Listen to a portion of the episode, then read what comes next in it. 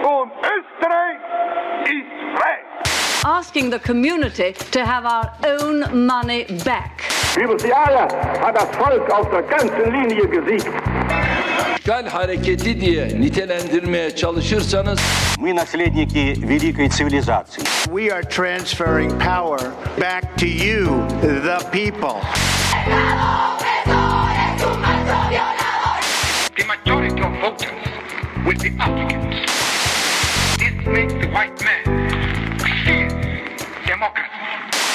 Hallo und willkommen bei einer neuen Ausgabe von Demokratie. Mir gegenüber sitzt Steffi Jahn Hallo. und mein Name ist Nicole Töni. Und heute geht's bei uns wie immer ans Eingemachte. Und das Eingemachte liegt in diesem Fall nicht verstaubt ganz oben am Regal und äh, bewegt sich in Gurkengläsern, sondern das Eingemachte ist in diesem Fall der Kapitalismus. Ja, und abschaffen wollen wir ihn jetzt nicht direkt, oder vielleicht doch, wollen wir? Also ich als getaufte Sozialistin kann ja dazu, äh, habe ja dazu eine eindeutige Meinung. Also die Hälfte unseres Podcastes möchte jetzt den Kapitalismus abschaffen. Ähm, tatsächlich wird es an dieser Stelle um die Frage gehen, gibt es Demokratie ohne Kapitalismus?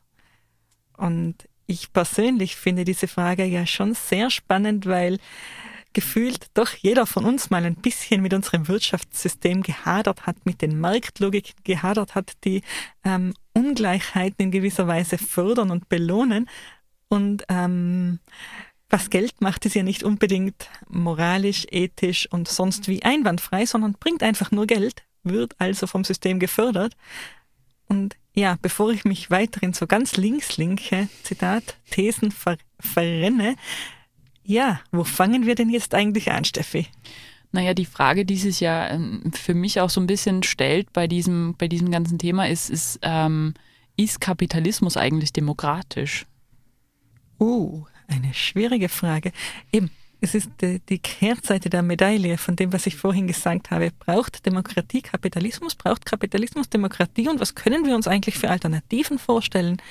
Wir haben in, in Europa, also speziell jetzt in Österreich, und ich kann am besten einfach von Österreich sprechen, wie wir schon öfter festgestellt haben, wir haben ja keinen reinen Kapitalismus nach, sage ich jetzt mal, amerikanischem Vorbild, sondern wir haben etwas, das sich eine soziale Marktwirtschaft nennt. Das heißt, ähm, an sich schränkt der Staat ja bereits, ähm, um es ganz plakativ zu sagen und jetzt wirklich nur plakativ, plakativ, an sich schränkt der Staat die Macht des Großkapitals oder generell des Kapitals ja bereits ein. An sich ähm, ist die Theorie ja schon die, dass das System Politik ähm, die Herrschaft über das System Wirtschaft behält.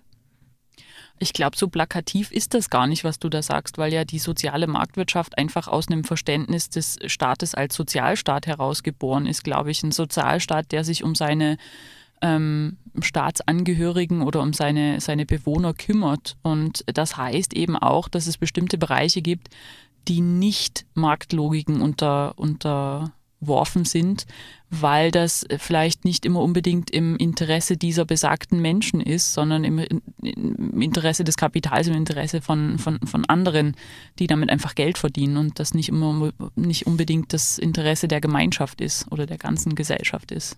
Genau, also grundsätzlich sagen wir schon, unser gesellschaftliches Interesse gilt ähm, dem Wohl besagter Gesellschaft, dem Wohl möglichst aller Mitglieder der, dieser Gesellschaft und nicht unbedingt den Wirtschaft, ausschließlich wirtschaftlichen Interessen dieser Gesellschaft, Gesellschaft. Dass sich beides natürlich in der Praxis dann vermengt, ist eine andere Geschichte. um vielleicht nochmal kurz äh, bei dieser Idee des äh, wirklich Kapitalismus äh, innerhalb der Demokratie zu bleiben. Ähm, du hast es ja schon angesprochen, im Grunde genommen sieht man ja die Auswirkungen dessen in den USA relativ gut. Man sieht ein Gesundheitssystem, was Marktmechanismen unterworfen ist und in dem auch wenn die Amerikaner ganz gern behaupten, sie hätten das beste Gesundheitssystem der Welt, aber in dem ganz offensichtlich viele, viele Menschen abgehängt bleiben und Stopp. in dem Nach ihren Maßstaben. Maßstäben haben sie das beste Gesundheitssystem der Welt, denn es ist das teuerste.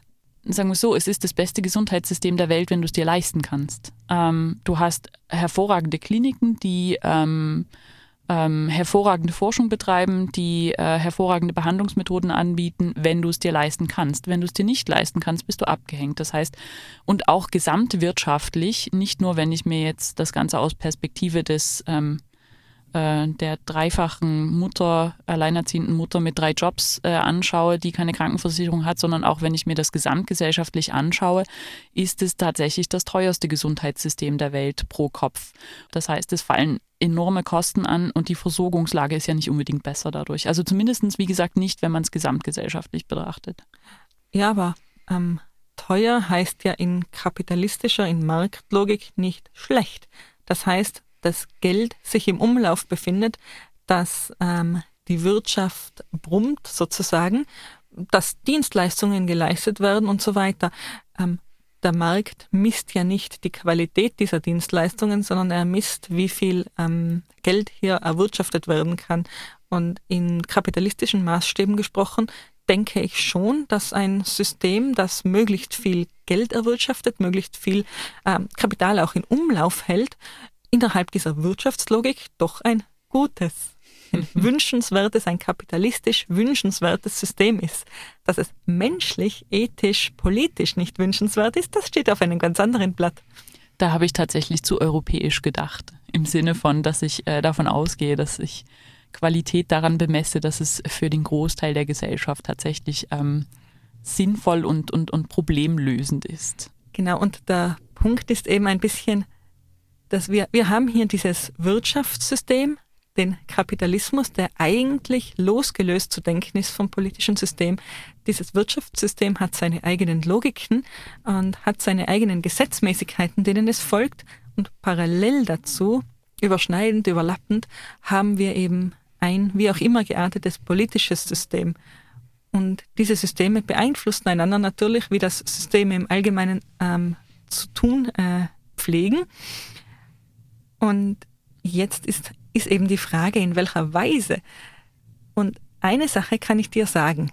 Für den Kapitalismus ist Demokratie gut. Wieso ist das, wieso ist das für den Kapitalismus gut? Um ähm, Business zu machen, um ähm, deine Firma aufzubauen, um Geschäfte zu tätigen, brauchst du vor allem eines. Gesetze, auf, du dich, auf die du dich verlassen kannst dir muss klar sein, dass der Grund, den du heute erwirbst, dir morgen auch noch gehört und nicht der Staat dich enteignet oder irgendeine wütende Meute dich lyncht oder ähm, du musst dich auch darauf verlassen können, dass die Handelsgesetze so sind, wie sie sind und dass du ähm, mit berechenbaren Bedingungen spielst. Du musst dich darauf verlassen können, dass du beim Zoll deine Waren auch exportieren oder importieren darfst und nicht irgendein willkürlicher Beamter einfach sagen kann, nein, heute nicht, deine Nase gefällt mir nicht. Und ähm, diese Rechtssicherheit, das ist ja ein, und das haben wir schon, schon vielfach festgestellt, diese Rechtssicherheit ist ja eine Grundlage eines demokratischen Systems. Das ist auch einer der Pfeiler, auf denen unsere Demokratie ja steht, dass wir Rechtssicherheit haben, dass wir gleichen Zugang zum Recht haben, dass wir Dinge eben auch einklagen können und dass wir in diesem Sinne geschützt sind. Und an der Stelle muss ich leider sagen, hast du mir gerade komplett meine ganze Argumentation aus, dem, aus der Hand genommen. Ich wollte dir nämlich gerade China vor die Füße knallen als Gegenbeispiel, das ja als Diktatur sich durchaus kapitalistischer Methoden bedient. Aber du hast natürlich vollkommen recht, das machen sie ja vor allem nach außen hin, vor allem äh, in Bezug mit anderen Ländern. Und da herrschen natürlich andere Bedingungen, da herrschen andere ähm, auch politische Bedingungen als in China selber, innerhalb des Landes. Genau, und wenn ich als chinesisches Unternehmen, und ich weiß es leider nicht genau, ich kann hier nur spekulieren, ich war nie chinesische Unternehmerin und werde es auch nie sein, allein aufgrund meiner Nationalität. Wenn ich jetzt als chinesische Unternehmerin in, in der Gunst des Staates ganz oben stehe und deswegen Geschäfte mit Europa treiben darf, die dann auch noch für die Regierung so wichtig sind, dass sie sie womöglich unterstützt, dann ist das keineswegs ein kapitalistischer, sondern ein politischer Akt. Und da sind, wie gesagt, da ist diese Überlappung zwischen den Systemen durchaus gegeben. Aber was euch alle wahrscheinlich viel brennender interessiert, ist die Frage, wie wir denn diese Ungerechtigkeiten, die da oft ganz ähm, selbstverständlich mit dem Kapitalismus mitkommen, wie wir denn diese Ungerechtigkeiten im Rahmen einer Demokratie überwinden können, ob wir diese Ungerechtigkeiten wirklich zulassen müssen und ob nicht ähm, das gesamte System über den Haufen geworfen werden muss, um genau diesen Ungerechtigkeiten Herr zu werden. Das heißt, die Frage ist, okay, Kapitalismus braucht Demokratie, aber braucht die Demokratie auch den Kapitalismus? Genau, wenn wir es drastisch formulieren, dann so. Aber zunächst mal, von welchen Ungerechtigkeiten sprechen wir denn da eigentlich? Ach Gott, wo soll ich anfangen? Bei den Ungerechtigkeiten des Kapitalismus. Ähm, es geht ja schon mal los mit äh, äh damit, dass du, wenn du Kapital hast, es viel leichter hast, dein Kapital zu vermehren, als wenn du nichts hast. Also die, die äh, berühmt-berüchtigte Schere zwischen Arm und Reich, die auch mit Voranschreiten des Systems nicht kleiner wird im Normalfall die Tatsache, dass es fast unmöglich ist, ähm, rein aus den Anführungszeichen Früchten der eigenen Arbeit ein Vermögen aufzubauen, wenn man nicht vorneweg schon eines hat. Ganz genau. Und das ist, das ist aber tatsächlich etwas, wo man politisch sehr gut, naja, sehr gut, wo man zumindest politisch versuchen kann, gegenzusteuern. Hier sind nämlich einige politische Tatsachen in Kraft, einige Gesetze in Kraft, die genau diese Ungleichheit befeuern und verstärken. Namentlich ähm, wird einfach Einkommen auf Arbeit und Einkommen auf Einkommen, ähm, nein, ich meine natürlich Einkommen auf Besitz, ganz anders besteuert. Und das ist schon ein bisschen eine Tragödie.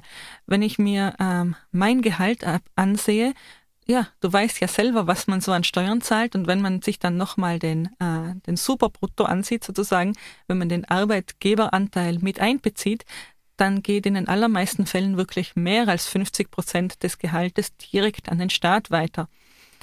Wenn ich nun aber als Unternehmerin oder Unternehmer ähm, einen bestimmten Umsatz erwirtschafte, dann ist ja dieser Umsatz nicht gleich Gewinn, dann setze ich davon bestimmte Dinge ab und so weiter und mit diversen steuerlichen Vorteilen und Kniffen kann es sein, dass ich dann so wie Amazon und diverse andere großen Firmen kaum irgendeinen Cent an Steuern zahle.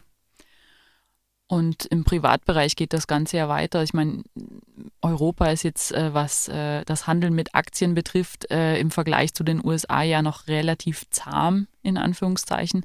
Ähm, aber insbesondere auch die Besteuerung von solchen äh, Kapitalerträgen ist ja im Vergleich zur Besteuerung von Einkommen äh, fast ein Witz. Ich darf nur an unsere Kapitalertragssteuer in Österreich nennen, äh, erinnern und das ist exakt das, was der Name schon sagt äh, der Verdienst, den ich dadurch generiere, dass ich Kapital anlege, also der Gewinn zum Beispiel, den ich durch Zinsen mache oder eben durch solche Aktienverkäufe, die beträgt exakt 25 Prozent, was, wie bereits vorgerechnet, ungefähr die Hälfte von dem ist, was ich von meinem täglichen, monatlichen erarbeiteten Lohn abgeben muss.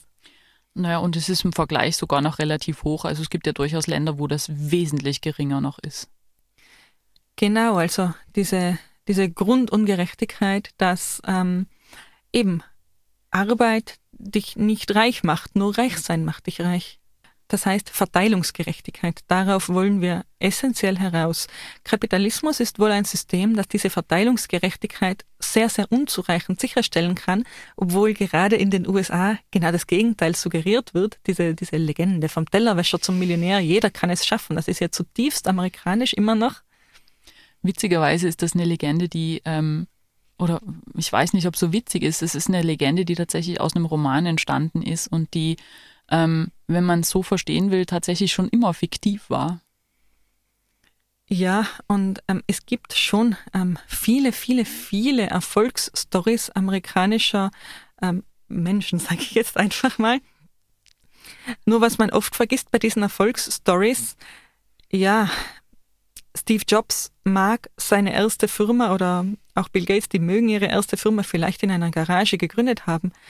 Tja, aber die hatten entsprechend äh, Studienabschlüsse einschlägiger Universitäten, die hatten schon Kapital im Hintergrund. Ganz genau, man darf nicht vergessen, dass jemand wie Mark Zuckerberg, der Gründer von, von Facebook, Facebook in Harvard gegründet hat. Und nach Harvard gehst du nicht einfach so, weil du, ähm, ja, durch Zufall, sondern da gehst du hin, weil du Geld schon hast. Äh, auch wenn du dann vielleicht deine Firma im Studentenwohnheim gründest. Aber es ist immer noch das Studentenwohnheim von Harvard, also der wird jetzt nicht überlegen müssen oder überlegt haben müssen, äh, ob er das nächste Essen zahlen kann. Genau, der wird sich definitiv nicht überlegt haben, ob er die 1000 Euro, die er gerade zur Verfügung hat, ausgeben kann, um seine neue Firma zu bewerben oder ob er damit doch einen Monat lang Essen kaufen sollte. Ganz genau. Also diese, dieser American Dream, der viel zitierte, ist, ähm, ja, wie gesagt, von, von, von vornherein eigentlich schon immer fiktiv gewesen, aber natürlich eine sehr, sehr ähm, auch beliebt, ein sehr, sehr beliebtes Narrativ letztlich auch von den Menschen, die in entsprechenden Positionen sind, um, ja, um es blöd zu sagen, um die Massen ruhig zu halten, um den Massen zu suggerieren, du musst ja nur dich anstrengen und dann kannst du auch dahin kommen, wo ich hinkomme. Genau. Und was, was machen wir jetzt damit? Was machen wir jetzt mit dieser, mit dieser Schere zwischen Arm und Reich, die der Kapitalismus immer weiter auseinanderreißt sozusagen? Was machen wir jetzt damit? Ist das, muss das so sein? Also ich glaube, dass man ähm, zumindest in einer Gesellschaft, in der wir leben, also auch in einer Gesellschaft, die äh, eben keinen reinen Kapitalismus äh, äh betreibt, sondern eine soziale Marktwirtschaft, wo auch der Staat sich als ein Staat versteht, der soziale Verantwortung trägt, da kann man durchaus gegenwirken. Da kann man durchaus, aber da muss man natürlich mutig sein als Politiker, ähm, entsprechende Regelungen verabschieden, um dem Ganzen etwas entgegenzuwirken. Also wenn ich zum Beispiel an ähm, die skandinavischen Länder denke, da ist es durchaus so, dass die Schere der Einkommen wesentlich geringer ist. Das heißt also, wenn ich jetzt von Österreich aus äh, zum Beispiel nach Dänemark ziehe ähm, und ich bin Friseurin, also eher am, am, am niedrigeren Einkommensrand, äh, sage ich mal normalerweise, ähm, dann werde ich in Dänemark wesentlich mehr verdienen, als das hier der Fall ist. Wenn ich dagegen aber Banker bin, dann werde ich in Dänemark ungefähr das gleiche verdienen wie hier, weil es einfach gesetzliche Regelungen gibt, die sagen, es muss ein gewisses Mindesteinkommen geben, es muss eine gewisse, ähm, ein gewisses Mindestmaß haben, mit dem wir alle arbeiten können. Genau, und dann gibt's wieder Menschen, die hier jetzt mit Marktlogiken anfangen zu argumentieren, die sagen, dass genau so etwas eigentlich nur die Inflation fördert, wenn nämlich auch ähm, Menschen in sehr schlecht, traditionell sehr schlecht bezahlt, bezahlten Jobs jetzt besser verdienen sollen, dann zahlen wir das letztendlich alle und sämtliche Dienstleistungen und Güter werden teurer, sodass im gesamt nichts gewonnen ist, weil ja die Person dann nach einiger Zeit hat sich das ausnivelliert und ähm, dieses, dieses ähm, Minimaleinkommen ist wieder ähm, kaufkraftmäßig am Level dessen, was es davor war. War das verständlich? Ja. Genau, also das könnte man jetzt mit bösen Zungen behaupten, aber wie du gerade gesagt hast, Steffi, es gibt einfach auch die Gegenbeispiele. Man, man kann einfach sagen, in den skandinavischen Ländern, ja, da klafft die Einkommensschere einfach nicht so weit auseinander. Es gibt politische Mittel, diese zu schließen, aber das ist immer auch mit politischen Kosten verbunden. Man, es ist ja nicht so, dass diese Systeme Wirtschaft und, und, Politik so getrennt wären, wie ich das vorhin dargestellt habe. Das eine hängt vom anderen ab und das andere vom einen. Und ähm, dummerweise sind wir ja schon auch auf eine funktionierende Wirtschaft angewiesen, in einem, auch in einem, in einer sozialen Marktwirtschaft, denn wo sollen die Steuern herkommen? Wo soll das Geld herkommen für all die Maßnahmen, die man denn jetzt als Staat gern ergreifen würde? Und von dem her sind ja Politikerinnen oft sehr, sehr geneigt, ähm, in Sachen Wirtschaft ein bisschen einen, einen sehr großzügigen blinden Fleck zu haben und der Wirtschaft viele, viele Dinge zu erlauben, weil sonst die Angst da ist, dass große Unternehmen abwandern könnten, dass man ähm, sich eigentlich ins eigene Knie schießt mit solchen Regelungen sozusagen. Es geht ja dabei, glaube ich, auch nicht immer nur darum, dass ein das Unternehmen Geld bringen, sondern es geht ja dabei, glaube ich, auch ganz stark um das Thema der Innovation. Und das ist ja auch das, was immer so ein bisschen als, als, als Gegenargument oder als, als Argument für das amerikanische System gebracht wird, dass in den USA halt viel mehr Innovation passiert, einfach weil der Markt freier ist und weil ich als Unternehmen unter anderem halt nicht so viele Steuern zahlen muss und dadurch natürlich das Geld anders investieren kann und, und, und höhere Risiken eingehen kann.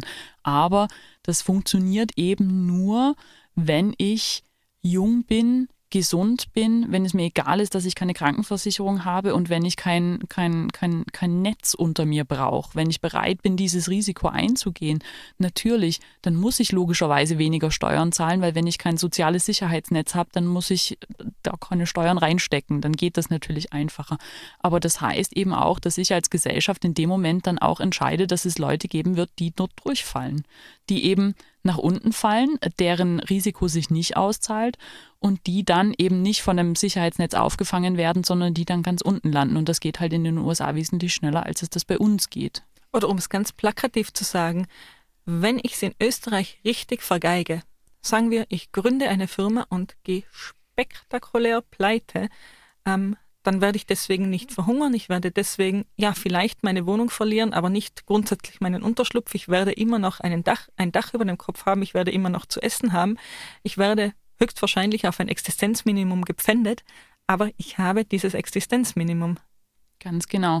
Und das ist der riesen, riesen Unterschied. Und natürlich kostet das Geld, so ein Ex Existenzminimum bereitzustellen, aber das ist letztlich eine Frage, die man sich als Gesellschaft stellen will, ob man das, ob man dieses Risiko auch als gesamte Gesellschaft eingehen will, dass man Leute haben will, die auf der Straße sitzen, weil sie ein wirtschaftliches Risiko eingegangen sind. Genau, und damit, und um wieder in diesen Systembegriffen zu sprechen, ähm, wir als eben äh, soziale Marktwirtschaft, wir sagen, es ist die Aufgabe des Staates, bestimmte Dinge zu tun.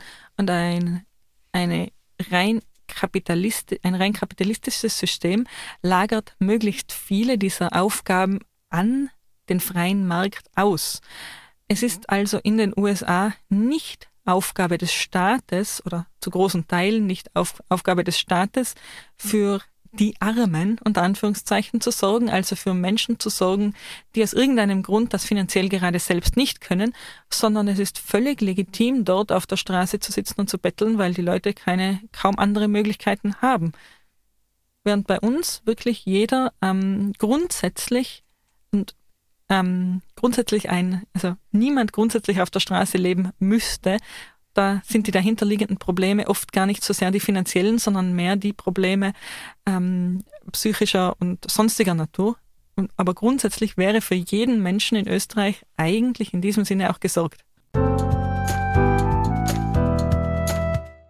Nun haben wir uns, äh, haben wir über äh, das eine Extrem geredet, also richtig krassen Kapitalismus und Demokratie. Würde denn Demokratie auch im Zusammenhang mit einer Planwirtschaft funktionieren, um mal in das andere Extrem zu gehen? Also meiner Meinung nach nicht. Ähm, und zwar man, man muss sich da jetzt so vorstellen, Demokratie ist ja immer diese gemeinschaftliche Suche nach einem Grundkonsens, nach was wollen wir eigentlich, wo wollen wir denn hin mit unserer Gesellschaft, was ist denn am besten für möglichst viele Menschen, was, tun wir denn eigentlich und wie können wir auch möglichst vielen Menschen die individuelle Freiheit äh, gewähren, die sie gerne hätten. Da wäre es ja durchaus von Vorteil, wenn ich einen Plan mache. ja, natürlich. Wenn ich jetzt ähm, zehn Jahre im Voraus plane, wo ich denn hin möchte mit meinem Wirtschaftssystem, ähm, dann würde ich sagen, in Ordnung. Und direkt am Meer baue ich meine Fischfabriken und in den Bergen mache ich äh, Tourismushochburgen und was mir nicht sonst alles einfällt. Und so verteile ich ähm, das Optimum an ähm, Wirtschaftsleistung über das gesamte Land. Ich baue überall dort das, was sich gerade am besten eignet und mache überall alles richtig. Und Landwirtschaft nur im Flachland, weil in den Bergen ist es einfach nicht so sehr wirtschaftlich. Ja, und was hat das dann zur Folge? Das hat jetzt zur Folge, dass es in bestimmten Gegenden einfach, ja, dann auch für die dort lebenden Personen einfach nur die Option gibt, jetzt in diesem staatlich bestimmten Gewerbe dann auch tätig zu werden. Das heißt dann auch, dieser Plan, dem wir jetzt alle folgen, der ist für das Individuum relativ alternativenlos geworden. Das heißt, wenn der Staat für alle plant und so engmaschig, wie, man, wie, wir, wie wir das in einer Planwirtschaft tun, dann bleibt kein Raum mehr für diejenigen, die mit dem Plan nicht einverstanden waren. Die müssen dem dann einfach folgen. Das heißt, es gibt einfach auch keine, keine, es gibt ja keinen Markt und entsprechend gibt es keine Alternativen, nach denen ich mich umsehen muss. Ich muss mich dem beugen, was mir vorgegeben wird durch den Plan. Und auch wenn dieser Plan vielleicht von der Mehrheit, von einer demokratischen Mehrheit beschlossen wurde, ähm, ist es halt doch nur eine Mehrheit. Und das heißt, das ist dann fast schon eine Art, ja, es ist im Grunde genommen eine Diktatur des Proletariats, um mal einen, einen alten Kampfbegriff zu bringen. Es ist im Grunde genommen dann in dem Moment eine Diktatur der Mehrheit über die Minderheiten. Und das ist natürlich dann wiederum nicht demokratisch. Genau, du beraubst die, einen, einen großen Teil der Gesellschaft, denen, denen raubst du ihre Chancen, um was eigentlich zu gewinnen. Was möchte man denn erreichen mit dieser Planwirtschaft? Naja, du kannst ja bestimmte Dinge dadurch schon ein bisschen effizienter machen, wenn du das möchtest. Du hast natürlich, wenn du ähm, Unternehmen hast, und es gibt ja in, in, in ähm, sozialen Marktwirtschaften, gibt es ja durchaus auch Unternehmen, die nicht dem Gewinnstreben und der Gewinnmaximierung unterlegen sind. Ich denke da jetzt zum Beispiel an, an Genossenschaften im Wohnbaubereich oder halt auch in Österreich explizit die gemeinnützige Wohnbaubranche, die ja nicht ähm, explizit nicht ähm, Gewinne erwirtschaften soll. Im Bankenbereich gibt es ähnliche Modelle. Also in Deutschland sind es die Sparkassen, hier sind es, glaube ich, die Raiffeisenbanken, oder? Über dieses Thema möchte ich momentan lieber nicht sprechen, denn gerade du hast, du hast den, wenn, wenn wir über Österreich sprechen, hast du ein bisschen den Finger in genau zwei Wunden reingelegt. okay, ohne, ohne da jetzt näher drauf eingehen zu wollen, aber es gibt ja durchaus auch äh, hier Modelle, wirtschaftliche Modelle von, von Unternehmen, die nicht zwingend Gewinn maximieren müssen. Und das ist ja auch in einer Planwirtschaft wäre das ja durchaus eine Sache, an der man ansetzen kann, wo man auch durchaus Gutes bewegen kann. Wenn ich in einem Unternehmen zur Energiegewinnung zum Beispiel nicht den Gewinn ganz nach oben stelle, dann kann ich Geld investieren in ähm, zum Beispiel größeren Umweltschutz oder auch wenn ich in Pharmaunternehmen, äh, wenn die Maxime nicht ist, das, den meisten Gewinn rauszuholen, dann kann ich äh, Geld investieren darin, die und die ähm, die Medikamente zum Beispiel sicherer zu machen, mehr Tests durchzuführen oder auch ähm, die Medikamente billiger zu machen, damit ich sie vielleicht auch äh, in weniger äh, wachstumsstarken Märkten ähm, verkaufen kann, einfach um die Menschen gesünder zu machen. Also einfach, äh, ich kann natürlich damit schon andere Ziele ähm, quasi verfolgen als halt die reine Gewinnmaximierung. Also grundsätzlich ist das ja nichts Schlechtes, aber wie du schon sagst, das kommt natürlich mit gewissen Kosten. Ja, aber dass wir bestimmte Sektoren teilweise oder ganz aus der Marktlogik herausheben. Das machen wir ja jetzt schon bereits in unserer gerade sehr viel zitierten sozialen Marktwirtschaft.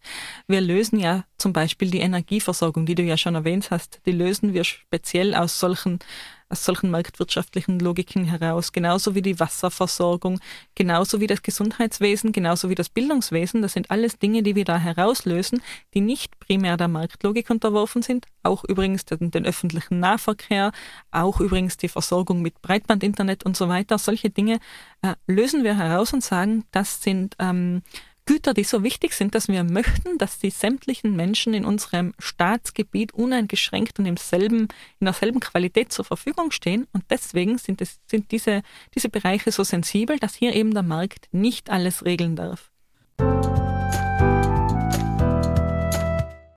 Wenn ich dich jetzt im Umkehrschluss frage, hm, mir fällt gerade kein, kein Beispiel ein, dass das nicht ein bisschen böse ist, aber wenn ich dir jetzt dich jetzt im Umkehrschluss frage, welchen, welchen Grund hätte denn unser, ähm, unser Staat, um zum Beispiel im Lebensmittel- oder Bekleidungseinzelhandel einzugreifen und diesen Bereich zu steuern? Welchen Grund hätten wir denn da? Also der, ich bin tatsächlich kein, kein Fan dieser Idee, ähm, weil ich einfach die Geschichten meiner Eltern äh, aus der DDR kenne, wo man dann ähm, ja im Grunde genommen äh, der große Held auf dem Schulhof war, wenn man eben die Westjeans anhatte und nicht die Jeans aus äh, volkseigener Produktion, einfach weil die nicht gut waren.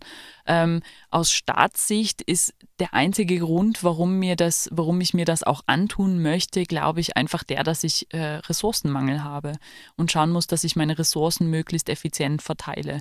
Dann hilft es mir natürlich, wenn ich solche Pläne habe. Ähm, ansonsten sehe ich keinen Sinn darin, weil es, wie gesagt, äh, im Grunde genommen nur nach hinten losgehen kann, insbesondere wenn ich, wenn ich umringt bin von äh, marktwirtschaftlichen Systemen. Protektionismus wäre ein weiterer Grund. Ähm, gerade die Lebensmittelbranche. Es macht ja auch für einen demokratischen Staat durchaus Sinn zu sagen, ähm, als Staat möchte ich mich gerne innerhalb meiner Grenzen selber versorgen können. Und ähm, das kann ich nur erreichen, wenn es nicht möglich ist, Lebensmittel von außerhalb günstiger zu importieren, als ich sie innerhalb herstellen kann. Folglich kann man sich schon Logiken vorstellen, denen man auch in diesen Bereichen folgen könnte, um hier ähm, zu rechtfertigen, dass, dass man das System beschränkt, dass man das System aus diesem aus der marktwirtschaftlichen Logik rausnimmt. Die Frage ist nur, ist uns das so wichtig? Und eben in den beiden Beispielen, die ich genannt habe, eben gerade Lebensmittelindustrie und Textilindustrie, da haben wir uns offensichtlich gesamtgesellschaftlich dazu entschieden, dass uns diese Bereiche nicht so wichtig sind. In der Textilindustrie könnten wir zum Beispiel sagen, es ist uns wichtig, dass ähm, keine Ausbeutung auf globalen globaler Ebene stattfindet. Und deswegen müssen wir die Textilbranche so steuern, dass das nicht mehr möglich ist. Deswegen müssen wir ähm, die Textilbranche zurück nach Österreich holen. Jedes in Österreich getragene Kleidungsstück muss auch in Österreich hergestellt worden sein und man muss vom, vom äh, letzten Wollfutzelchen bis zum, bis, zum fertigen, äh, bis zum fertigen Mantel alles rückverfolgen können. Und das können wir nur, wenn es innerhalb von Österreich passiert. Ja, das wäre eine legitime Argumentation, wenn wir uns als gesamte Gesellschaft darauf einigen. Ich persönlich glaube aber, das ist mit Kanonen auf Spatzen schießen. Naja, und äh, insbesondere wenn du Lebensmittel und Bekleidung äh, ansprichst, das sind ja durchaus auch Bereiche, die, wo man solche, sage ich mal, Wertevorstellungen durchaus auch im Zuge einer Marktlogik äh, steuern kann. Das heißt also, wenn ich mir den Lebensmittelsektor zum Beispiel anschaue, dann ist in den letzten Jahren der Bioanteil extrem gestiegen, einfach weil wir als oder weil Teile der Gesellschaft das als einen wichtigen Wert empfinden. Da gibt es auch wieder ganz viele, ganz viele Nebenkriegsschauplätze, über auf die ich jetzt nicht eingehen will. Aber im Grunde genommen kann ich ja, macht das ja der Markt durchaus dann an der Stelle, dass er regelt, dass da Alternativen ähm, hervorkommen, die ähm, einfach sich, die, die einfach eine veränderte Wertevorstellung der Gesellschaft widerspiegeln. Oder auch eben im Bekleidungsmittelsektor, dass nachdem es mehr als genug äh, Skandale in der Richtung gab, ähm, man die Möglichkeit hat, über verschiedene Labels, über Nachverfolgungen, über äh, Dokumentationen, die man sich anschauen kann, wo man durchaus auch ja als, als Kunde die Möglichkeit hat zu wählen was man möchte und was einem wichtig ist. Weißt du, das, was du gerade gesagt hast, ist etwas, das sich unsere Politik durchaus äh, massiv hinter die Ohren schreiben könnte. Denn was du gerade gesagt hast, war essentiell Folgendes. Wir schaffen rechtliche Rahmenbedingungen und der Markt passt sich diesen Rahmenbedingungen an. Er geht nicht ein, weil man irgendwelche Rahmenbedingungen schafft. Er findet Wege, er passt sich an, er adaptiert sich und schlussendlich funktioniert das ganze System heißt im Umkehrschluss, wenn ich es wirklich so mache, dass ich wirklich sage, ähm, ab sofort ist, sind ähm, sämtliche Kleidungsstücke, in denen Kinderarbeit zum Einsatz kam, oder sämtliche Kleidungsstücke, für die ich nicht nachweisen kann, dass keine Kinderarbeit zum Einsatz kam, äh, illegal, dann wird der Markt einen Weg finden, dann wird das funktionieren. Dann wird nicht von jetzt auf gleich die gesamte österreichische Bekleidungsindustrie zusammenbrechen. Oh Gott, und wir müssten alle nackt durch die Straßen laufen, stell dir vor. In Erinnerung an unsere Feminismusfolge wäre das vielleicht auch nicht ganz so schlecht. Aber das machen wir dann bitte im Sommer. Jetzt ist es mir zu kalt dafür. genau. Ähm, man muss halt schon sagen, ähm, solche Änderungen, die der Markt da macht, die macht der Markt innerhalb seinem eigenen System. Und wenn das bedeutet, dass kurzfristig Personal freigesetzt, Anführungszeichen, wird, weil gerade das Kapital in irgendwelchen Flüssen und so weiter und so fort, ich habe den Sprech nicht so drauf, aber du weißt ungefähr, was ich meine, ähm, diese, diese Wellenbewegung, diese Wellen, die der Markt da schlägt, die haben dann schon Auswirkungen auf uns alle und der, der Zeitpunkt, bis diese Anpassung ähm, stattgefunden hat, kann bedeuten, dass in diesem Zeitraum Menschen ihre Arbeitsplätze verlieren, dass Bekleidung teurer wird, was auch immer. Und dann ist halt wieder die Frage, ähm, was ist es uns wert? ist uns, ist uns diese, diese kleine Störung des Marktes, ist es uns das wert, dass wir danach ähm, ausschließlich faire Bekleidung bei unserem Markt haben oder ist uns das eben nicht wert? Ich glaube aber, das sind letztlich ganz natürliche ähm, Entwicklungen, die wir da gerade ansprechen. Denn ähm, ich meine, wir leben ja nicht erst seit gestern in diesem auch wirtschaftlichen System. Und äh, wenn man sich zum Beispiel die Situation vor 100 130, 140 Jahren angeschaut hat, da wurde eben über nicht äh, Kinderarbeit in Indien, aber Kinderarbeit in Deutschland und Österreich diskutiert. Und da wurden auch Mittel und Wege gefunden, Kinderarbeit zu verbieten, ohne dass sofort sämtliche Märkte zusammengebrochen sind und äh, plötzlich niemand mehr was zum Anziehen hatte. De facto haben wir aber diese Kinderarbeit, wenn ich es jetzt ganz mh, hm, scharf sagen darf, lediglich ausgelagert. Und das leider entspricht auch den, den Marktlogiken, so etwas zu tun. Aber essentiell hast du natürlich schon recht, Steffi. Es geht ja darum, dass wir grundsätzlich in einer Demokratie sehr wohl imstande sind, den Markt zu regulieren, dass wir grundsätzlich imstande sind, ähm, den freien Warenverkehr, den Kapitalismus, dieses wütende Raubtier, das da an den Grundfesten unserer moralischen Werte zerrt und uns drei Euro Shirts genäht von Kindern in Bangladesch vor die Füße wirft, dass wir dieses Ungetüm zähmen können, dass wir ihm ein Lasso um den Hals werfen und auf seinen Rücken steigen und ihn für unsere Zwecke nutzen können. Die Frage ist nur, Kosten Nutzen. Möchten wir das und sind wir dann mit den Konsequenzen einverstanden? Und da ist dann die Frage, äh, die man als nächstes stellt, glaube ich, einfach auch, ähm, was bin ich bereit auszugeben für mein, für mein Gewissen? Das wäre dann, wenn wir von, von der individuellen Kaufentscheidung sprechen. Ich spreche jetzt eher davon, bin ich als Staat bereit, so und so viele Tausende oder Hunderttausende Arbeitsplätze in der Textilindustrie zu riskieren, während sich ähm, mein Wirtschaftssystem dahingehend umstellt, dass, das, dass, ein, dass es nicht mehr ähm, üblich ist, sich alle drei Wochen für jedes Mal, wenn man ausgeht, ein neues Shirt zu kaufen, sondern wo es üblich ist, ähm, Ware länger zu behalten, weil sie höherpreisiger oder was auch immer ist. Und, und diese, diese Zeit, die wir da brauchen zum Umstellen, ja, da, da müssen wir sehen, was in dieser Zeit passiert. Aber worauf ich eigentlich raus will, um das jetzt ein bisschen abzukürzen, nicht noch mehr über Kinderarbeit in Bangladesch zu reden, was ich eigentlich sagen möchte in diesem Kontext ist, wir haben ähm, durchaus die Mittel, gerade in Europa haben wir durchaus die Mittel, dem Kapitalismus Schranken und Grenzen zu ziehen. Ähm, wir, wir müssen sie nur nutzen. Und diese Mittel sind durchwegs demokratische Mittel. Grundsätzlich können wir eigentlich alles anstellen mit unserem Kapitalismus. Wir können ihn so begrenzen, dass er ethischen, ähm, ethischen Grundsätzen sehr wohl gehorcht. Wir müssen es nur machen und wir müssen es nur wollen und wir müssen uns über die Konsequenzen im Klaren sein.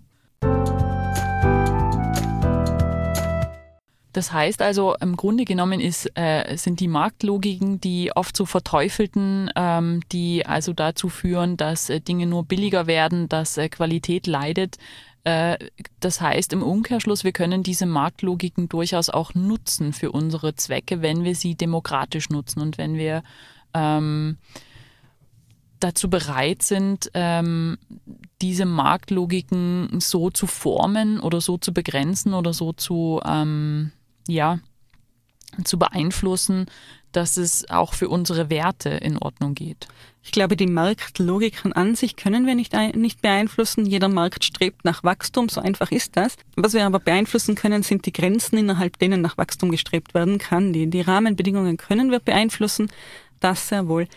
Was ich aber oft ähm, denke, dass mit Kapitalismuskritik eigentlich gemeint ist, denke ich, denke ich ist dieser Kritik am, diese Kritik am Neoliberalismus. Und das ist, diese Kritik, denke ich, ist sehr valide.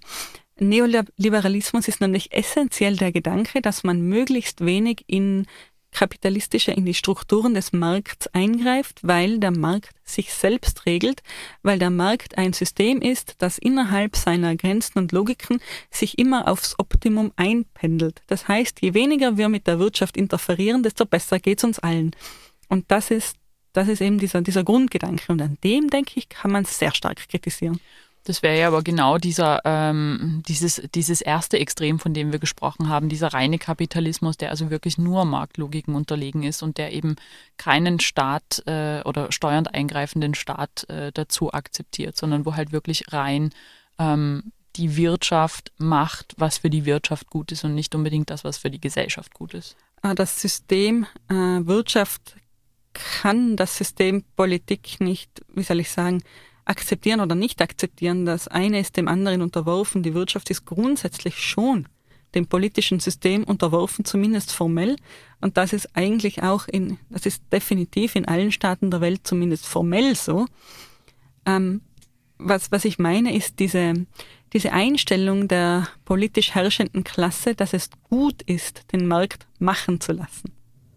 Dass der Markt sich schon selber richten wird und dass das, ähm, dass alles, was man politisch regeln und steuern kann, am Ende einen schlechteren Outcome erzielt, als hätte man den Markt einfach machen lassen.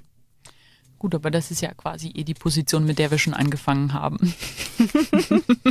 du, du, hast recht. Ich wollte es eigentlich einfach auch nur noch mal explizit formulieren, weil ich denke, dass wenn, wenn Kapitalismuskritik geübt wird, ähm, es an vielen Stellen eigentlich eine Kritik ist an der Politik. Es ist eigentlich eine Kritik daran, dass wir ähm, als Demokratie die Möglichkeiten, den Markt zu steuern, unzureichend wahrnehmen. Du willst damit sagen, der Kapitalismus ist eigentlich gar nicht der Böse, sondern ähm, eher wir, wie wir damit umgehen. Das heißt, der, der Kapitalismus ist eigentlich ein verkannter Freund. Ich würde nicht so weit gehen, den Kapitalismus da irgendwie zu vermenschlichen. Ich würde sagen, das ist ein System mit seinen Systemlogiken und ähm, dieses System, das funktioniert in sich geschlossen und wir von außen heraus können, ähm, können Rahmenbedingungen vorgeben und es ist unser Fehler, wenn wir das nicht tun. Und die, meiner Meinung nach ist die Annahme, dass das System sich schon selber einpendelt, eine ganz, ganz gefährliche, denn mh, mm, die Logiken, nach denen sich der Markt einpendelt, sind eben keine Logiken, die ethische, moralische, Grundsätze berücksichtigen oder die gesamtgesellschaftliche Interessen berücksichtigen wollen. Das sind ähm, Grundsätze, auf denen sich der Markt dann einpendelt, die eben Marktlogiken befolgen, sowie Gewinnmaximierung. Also das heißt, wir, wir können uns den Kapitalismus, der für uns gut ist, selber formen. Wir können den Kapitalismus als solchen, denke ich, einfach in eine Form gießen, die uns als Gesellschaft auch passt und gefällt. Und wir können einen gesellschaftlichen Konsens finden, ähm, innerhalb dessen sich beides einigermaßen ausgewogen gegenübersteht, in denen man nicht sämtliche wirtschaftliche Initiativen abwirkt, das ist ja auch nicht das Ziel, in denen man ähm, sämtliche, sämtliche Innovationen, sämtliche Ideen und sämtliche Geschäftstüchtigkeit, sage ich jetzt mal, verbietet, das ist sicher nicht das Ziel, aber indem man halt auch darauf schaut, dass gesellschaftliche Interessen und menschliche Interessen und äh, ethische und moralische Überlegungen einfach eben nicht zu kurz kommen neben den Marktlogiken. Liebe Hörerinnen und Hörer, die Revolution wurde gerade abgesagt. Bitte wieder geht's wieder nach Hause. wieder mal, wieder mal. Ähm, ja, das klingt jetzt ehrlich gesagt für mich selber erstaunlich handzahm, aber wollen wir nicht vergessen, die Politik könnte zwar, aber die Politik tut in Fällen, in vielen Fällen nicht. Die Politik macht ja nicht einfach nur irgendwas. Die Politik hat zu tun, was wir als Gesellschaft gern möchten.